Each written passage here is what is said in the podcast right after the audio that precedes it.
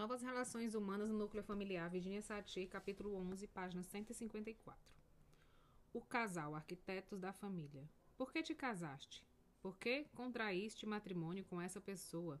Por que se casaram nesse determinado momento?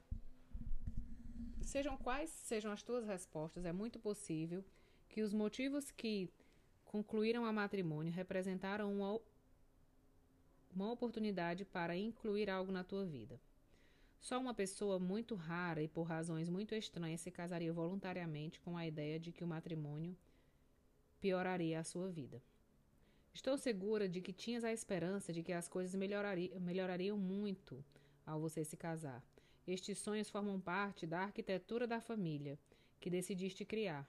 Quando algo acontece a, a estas esperanças, é quando começa a despertar a ideia do divórcio, e frequentemente está esta continua ao menos que o indivíduo afetado decida se resignar e cumprir com seu dever até morrer, ou até que ocorra uma mudança.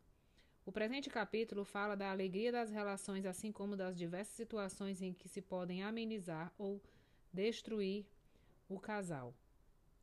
Na cultura ocidental, para assegurar que todos nos casamos por amor, é possível também nos abrigarmos à esperança de que nossas vidas se veriam enriquecidas por qualquer coisa que aportasse o amor. Atenção, gratidão sexual, filhos, condição social, sensação de pertencimento, de ser necessário, coisas materiais e demais. Creio no amor, em amar e ser amada. Considero que o amor, incluindo o sexual, é a emoção mais gratificante e satisfatória que pode sentir o humano. Sem dar e receber o amor, a alma e o espírito do homem se, se secariam ou morreriam. Porém, o amor não pode cumprir com todas as exigências da vida. Também são fundamentais a inteligência, a informação, a consciência e a competência. Nossa autoestima tem muito, que, tem muito a ver com a forma de clarificar o que é uma experiência amorosa, o que esperamos dela. Quanto mais elevada seja a autoestima, menos dependeremos, dependeremos da demonstração concreta e contínua do valor que temos para o cônjuge, para saber, para sermos valiosos. Pelo contrário, se a nossa concepção do dele, se a nossa concepção do eu é baixa, tendencionamos a depender das afirmações constantes que originam ideias equivocadas do que pode fazer o amor. Amar de verdade significa não te porei condições, nem aceitarei as, de, as tuas. Essa condição respeita a integridade do indivíduo. Me gosta muito como Jair Ribran tem descrito o amor do matrimônio na sua obra O Profeta. Me tens permitido que tenha espaço em, em, em, em vossa união, e deixa que os vínculos dancem entre vós. Ama-os um ao outro, mas não falas do amor por uma pressão.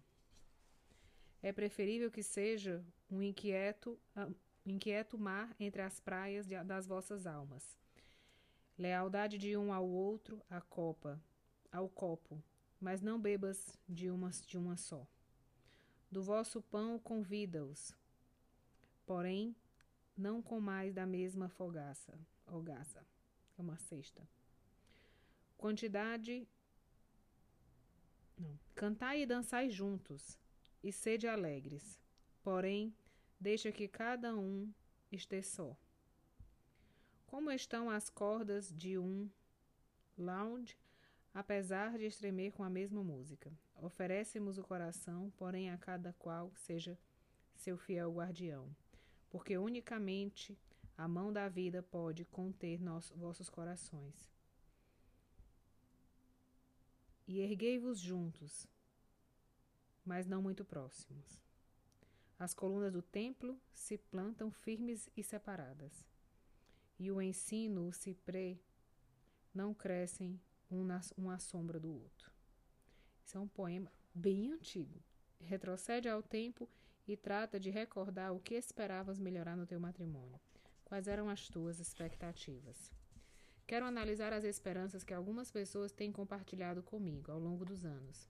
Geralmente, a mulher espera encontrar um homem que só ame a ela, a respeite e a valorize, e fale de tal modo que ela seja feliz por ser mulher, que a respalde, que brinde com sua satisfação sexual e que esteja ao seu lado em momentos difíceis. Em sua maioria, os homens disseram que queriam mulheres que satisfizessem suas necessidades, que desfrutassem do seu, da sua fortaleza, dos seus corpos, que os vissem como sábios dirigentes e que estivessem dispostos a ajudá-los quando manifestassem necessidades. Falaram de requerer uma boa comida e uma boa sexualidade. Um expressou: quero alguém que seja tudo para mim. Quero, quero sentir-me necessário, útil, respeitado e amado. Um rei no meu lugar. Não há muitos homens e mulheres que tenham visto materializar-se esses desejos nas relações de seus progenitores. Em realidade, existem muitos poucos modelos. As esperanças radicam o coração.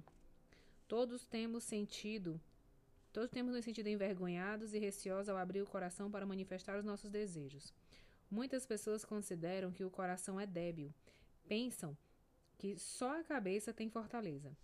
Todos esquecemos que uma boa arquitetura requer destes dois aspectos. Podemos desenhar relações que funcionem e também ofereçam prazer.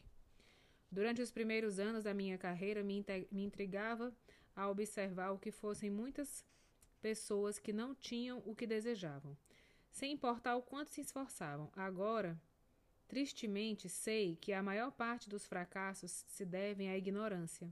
Uma ignorância nascida das expectativas inocentes e irreais do que o amor é capaz de fazer e da incapacidade para comunicar com clareza.